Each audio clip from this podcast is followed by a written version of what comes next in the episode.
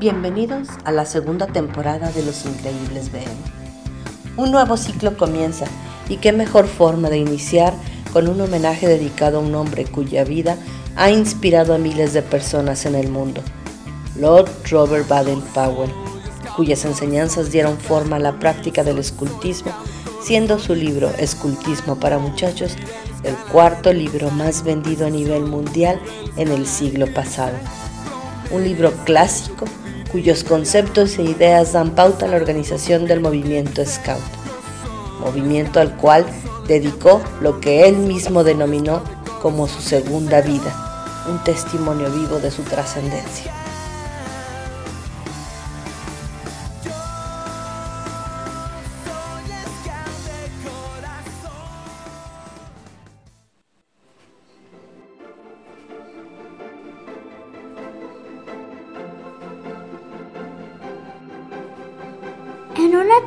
De sábado, en una casa ubicada al sur de Monterrey, a faldas del Cerro de la Silla, un joven y su mamá están discutiendo tal y como ha sido en los últimos fines de semana. Ya te dije que no, mamá, no me interesa conectarme a una sesión más. Bastante tengo con la escuela. Es muy aburrido, solo tienes que estar en la pantalla. Ok, sé que es frustrante, pero todos estamos igual, piensa en eso. Esto es lo que hay, Checo, y tienes que agradecerlo. ¿Qué hay? Lo que hay. Siempre me dices lo mismo. Quiero salir a jugar, a ver a mis amigos, no quedarme aquí encerrado frente a la pantalla. Este COVID me choca, ya nada es igual. ¡Osh! No aguanto más estar aquí encerrado en estas cuatro paredes. Me fastidia, no es justo. Todo lo chido del 2020 lo tuve que pasar aquí adentro. Y no pinta que esto vaya mejor.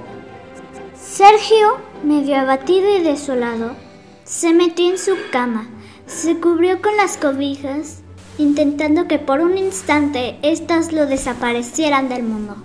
Aunque el sol aún brillaba, él se sintió en un estado de letargo y murmuró con los ojos cerrados. No es justo que pase esto. Todo héroe es muy aburrido. Al cerrar sus ojos debajo de las cobijas, sintió que su mano tocaba algo. Lo buscó a tientas y al abrir sus ojos se encontraron de frente con la portada verde del escultismo para muchachos. Sergio conocía bien ese libro. Había sido su compañero por muchos días. En la portada, tamaño media carta, se podía observar un niño recostado sobre su vientre en una especie de risco, con la cabeza un poco en alto y el peso de su cuerpo apoyado sobre sus codos. A un costado de él se contemplaba un sombrero de cuatro pedradas y un bordón como el que Sergio y sus hermanos scouts solían emplear en las largas caminatas de la Sierra Madre. Y aunque no se podía apreciar el rostro de aquel niño en la portada. Sergio sabía que era una ilustración basada en el sitio de Mafeking, cuando Baden-Powell instruyó a los niños para llevar a cabo labores de espionaje y comunicación. Sergio sabía también por su experiencia scout que en la portada, allá en el horizonte, seguramente estaban los Boers, y el chico recostado representaba a aquellos a quienes Baden-Powell había reclutado en 1899 al sur de África. Conforme Sergio fue recordando aquella historia que había escuchado por primera vez de boca de sus dirigentes scouts, comenzó a recordar las experiencias vividas en su grupo, el grupo 11, al lado de su patrulla Leones.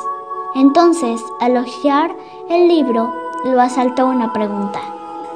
¿Qué haría BP si hubiera vivido en una época de pandemia como esta? Y mientras seguía leyendo, sus ojos comenzaron a cerrarse y de repente comenzó a soñar. Y en su sueño, una voz desconocida le empezó a hablar. Así que tú eres el muchacho que no quiere conectarse a su reunión semanal con sus hermanos scouts. ¿Qué? ¿Quién dijo eso? Es tu conciencia, hijo, tu conciencia. Hace mucho tiempo que no hablamos. ¿Mi conciencia? Qué raro, casi siempre decides ignorarla. Pues muy mal, muchacho, muy mal que no le hagas caso. Pero ya en serio, ¿quieres saber qué haría yo en momentos de crisis? Pues lo primero que haría sería estar siempre listo. ¿Acaso eres B- B- Baden P- Powell? Me consuela saber que me reconoces. Pero basta de juegos. Déjame hacerme presente. Mírame. De repente, a través de una densa neblina de tonalidad morada, se materializó una figura de un hombre de edad avanzada, delgado, con bigote tupido y blanco, portando una camisola y pantalón corto color khaki, con calcetas largas a juego. En la cabeza llevaba un sombrero de cuatro predadas. Lo usaba con elegancia y alrededor de su cuello una pañoleta atada con honor. Sergio lo reconoció de inmediato. Sería muy mal scout si no fuera así. Lo sabía. Eres tú, VP, jefe scout. En efecto, Lord Robert Stephenson Smith Baden Powell de Gitwell, a tu servicio. Ay, disculpe, señor Robert Steve. Ay, es que son muchos nombres. No te estreses, hijo. La culpa es de mis padres por haberme puesto tantos nombres. Llámame VP y háblame de tú.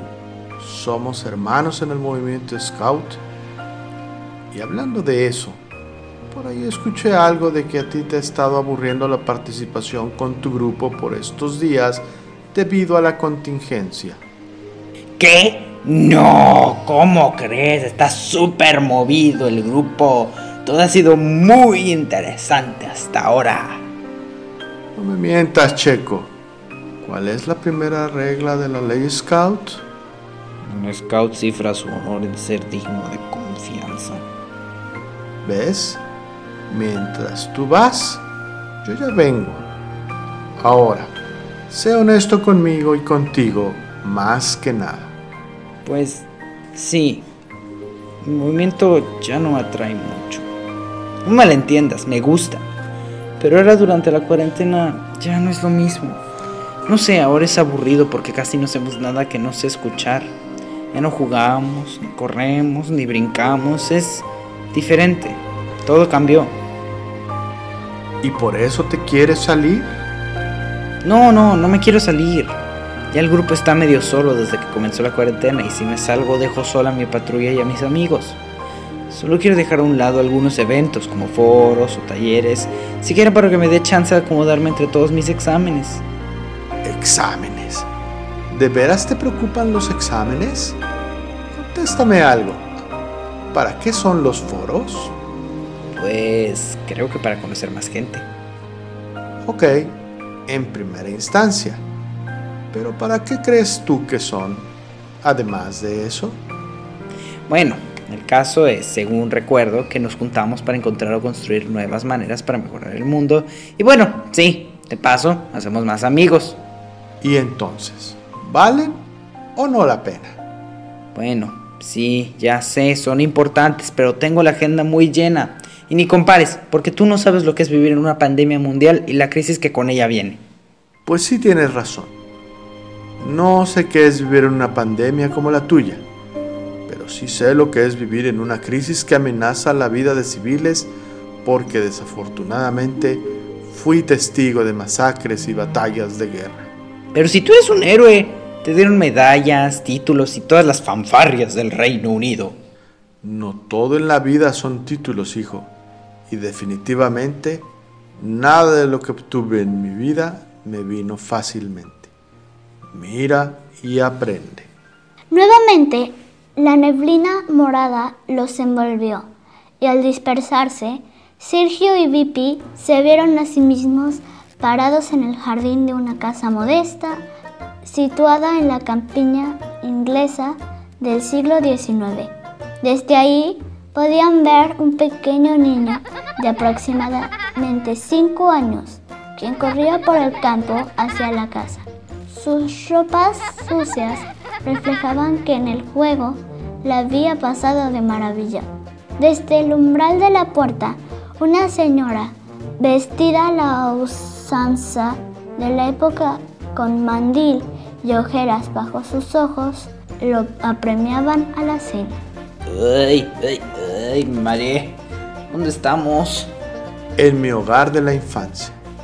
Recuerdo haber estado tantas horas corriendo por estos campos al lado de mis hermanos, explorando y admirando la naturaleza que estaba ahí a la mano, para que nosotros nos refugiáramos de la realidad que nos tocó vivir y a la vez nos enseñara tanto de la vida y la muerte.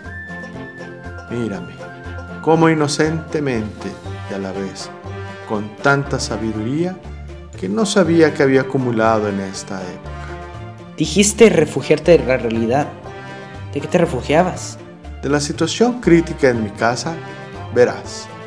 Mi padre murió cuando yo tenía tres años, dejando sola a mi madre con siete hijos y sin un solo penique. Así que ella y mis hermanos mayores tuvieron que trabajar arduamente para que todos pudiéramos estudiar y comer. Ve, observa los ojos de mi madre. Nunca podré olvidar y agradecer tanto esas ojeras, que solo son las marcas de su cansancio por procurarnos siempre lo mejor. Vaya, me imagino que fue una infancia algo difícil. Sí, pero mejoró. Con empeño, logré conseguir una beca en la escuela de Charterhouse en Londres. Y ahí pude educarme bien y aunque nunca fui alumno de honores, los valores y los aprendizajes de esa época me llenan de satisfacción. ¿Y qué ocurrió después? Bueno, a los 19 años me gradué y de inmediato me enlisté en la guerra de Crimea, en India. Quería hacer algo por mi patria. Así que fui militar. Yo quería ser oficial y después de arduas pruebas conseguí el cargo de subteniente en el ejército británico. La India resultó ser un paraíso en la tierra. Las junglas eran fascinantes, las montañas majestuosas, lugares recónditos para ser explorados.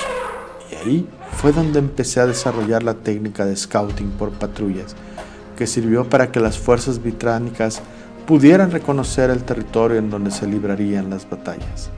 Fue aquí donde comprendí el 100% la importancia de estar siempre listos ante cualquier eventualidad y aprovechar lo mejor que se pueda los recursos naturales.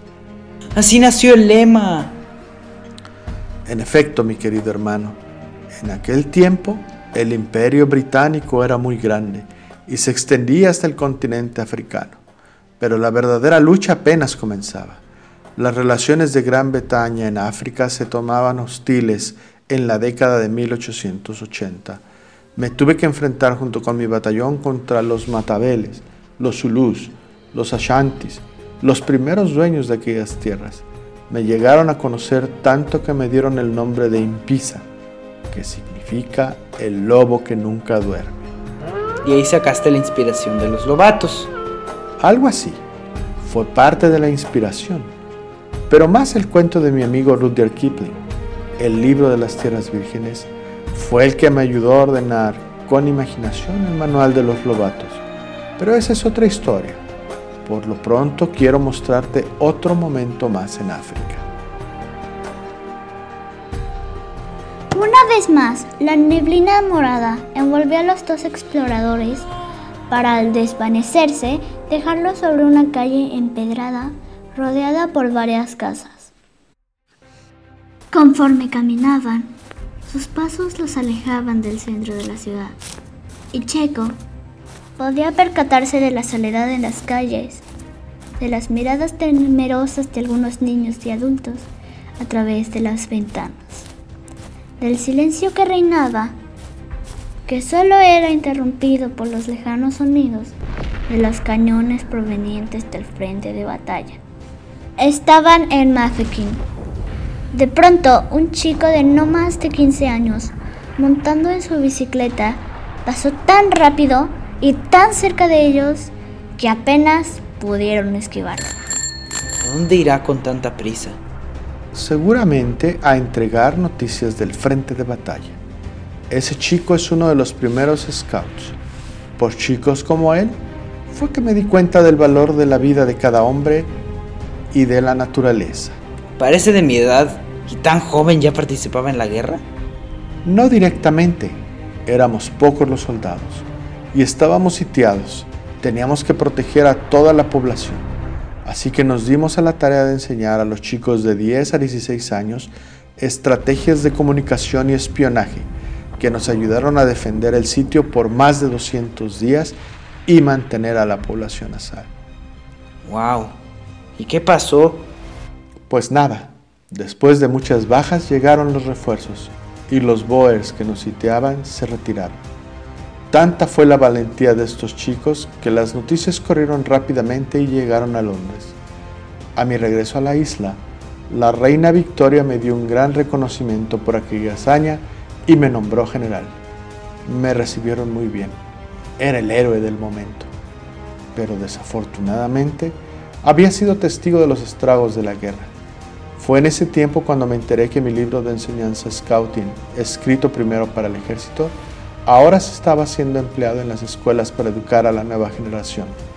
Los docentes inculcaban el espíritu que mi libro reflejaba en sus letras el amor a la naturaleza y sobre todo solidaridad con los desprotegidos, mirar sin prejuicios a los demás y esa fraternidad fue muy valorada en ese tiempo de guerra. Eso me llenó de ánimo y me dio nuevas energías para publicar mi manual Scout. Finalmente en 1907, cuando cumplí 50 años, se llevó a cabo el primer campamento Scout en Brownsea, Inglaterra donde 25 muchachos formaron lo que ahora se conoce como la Hermandad Mundial Scout, siendo la bellota que después creció como un árbol frondoso, que creció tanto que para 1910 me decidí a dejar el ejército para dedicarme completamente al movimiento Scout, para crear un grupo de muchachos que mejoraban la vida de los demás. Eso se volvió mi segunda vida, construir en vez de destruir. Ah, sí. Yo leí que para la Primera Guerra Mundial había ya más de 150.000 chicas y chicos scouts que habían ayudado a la comunidad en esos tiempos de crisis. Estoy seguro de que fue una gran satisfacción para ti. Tanto así que para 1920, en Olimpia, nos reunimos en el primer Jamboree, la primera reunión internacional scout, siendo uno de mis momentos más felices en mi vida. Los chicos me nombraron el jefe scout mundial. Ahí me di cuenta que enseñar los verdaderos valores, Dios, patria y hogar, eran los pilares para construir un mundo mejor. Ahora te das cuenta, no eres la primera persona que vive una crisis y en las crisis uno puede encontrar la forma de ser frente a la adversidad, no importando la edad que tengas. De repente, a los oídos de Sergio llegó el sonido de una voz familiar. Sergio, te quedaste dormido. Ya es hora de que te conectes a los scouts. Despiértate de una vez. Sergio abrió los ojos para encontrarse nuevamente en el mundo real. Su madre lo miraba un poco molesta, pero al ver que en sus manos Sergio sostenía escultismo para muchachos, le preguntó. ¿Y bien? ¿Ya pensaste lo que vas a hacer con tu grupo scout? Tuve un sueño, mamá. Un sueño con pipí. Pásame mi pañoleta. Me tengo que alistar para mi reunión. Mientras Sergio se alistaba con el uniforme, dejó caer accidentalmente el libro, que se abrió en una de las últimas páginas, donde se leía el último mensaje del jefe. Queridos Scouts, si alguna vez habéis visto el juego de Peter Pan, recordaréis cómo el jefe de los piratas estaba siempre haciendo su último discurso de despedida, por temor de que posiblemente cuando llegara la hora en que se había de morir, no fuera a tener tiempo para darlo a conocer. Así me sucede a mí. Y aun cuando no me estoy muriendo en este momento, eso tendrá que suceder uno de estos días. Y deseo deciros unas palabras de despedida. Recordad esta es la última que oiréis de mí. Por tanto, meditadla. He tenido una vida muy dichosa y deseo que todos vosotros tengáis también vidas muy dichosas. Tengo para mí que Dios nos ha puesto en este mundo encantador para que seamos felices y gocemos de la vida. Pero la felicidad no proviene de la riqueza ni de tener éxito en la carrera simplemente, ni dándose uno gusto a sí mismo.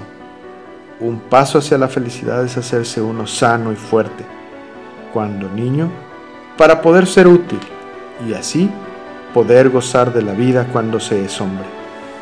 El estudio de la naturaleza os enseñará cómo ha llenado Dios de cosas bellas y maravillosas este mundo, para que lo podéis gozar. Estad satisfechos con lo que os haya tocado y sacad de ello el mejor partido que podáis. Ved siempre el lado bueno de las cosas y no el mal. Pero la verdadera manera de obtener la felicidad es haciendo felices a los demás. Tratad de dejar este mundo en mejores condiciones de como lo encontrasteis. De esa manera, cuando os llegue la hora de morir, podréis hacerlo felices. Porque, por lo menos, no perdisteis el tiempo e hicisteis cuanto os fue posible por hacer el bien. Estad listos, en esa forma, para gozar una vida dichosa y morir dichosos. Así osa vuestra promesa Scout, siempre aun cuando hayáis dejado de ser muchachos, que Dios os ayude a hacerlo así. Vuestro amigo Baden Powell. Encontrado entre los papeles de Baden Powell después de su muerte acaecida el 8 de enero de 1941. No cabe duda que cada situación en la vida nos puede llevar a grandes aprendizajes, que si somos capaces de escucharlos y llevarlos a cabo en comunidad, seguramente serán como una bellota que con los cuidados necesarios puede llegar a crecer como árbol frondoso que sea el pilar de un mundo mejor. Esperamos hayan disfrutado de este episodio dedicado al movimiento que vio nacer los increíbles BM.